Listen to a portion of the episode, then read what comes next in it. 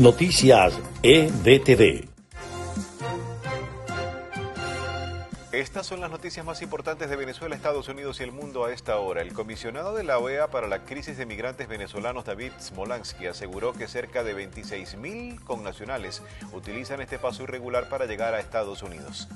Una organización de alto nivel contrabandeó tres buques de petróleo venezolano haciendo pasar el crudo como si fuera colombiano. Autoridades estadounidenses y colombianas descubrieron que la información fue falsificada para evadir las sanciones contra el régimen de Nicolás Maduro.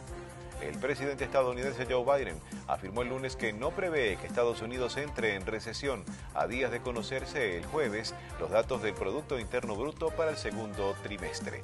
Un histórico perdón pidió el Papa Francisco este lunes en Canadá a sobrevivientes de las prácticas abusivas en internados gubernamentales administrados por la Iglesia Católica para los indígenas. El máximo pontífice lo catalogó como un error devastador e indignante.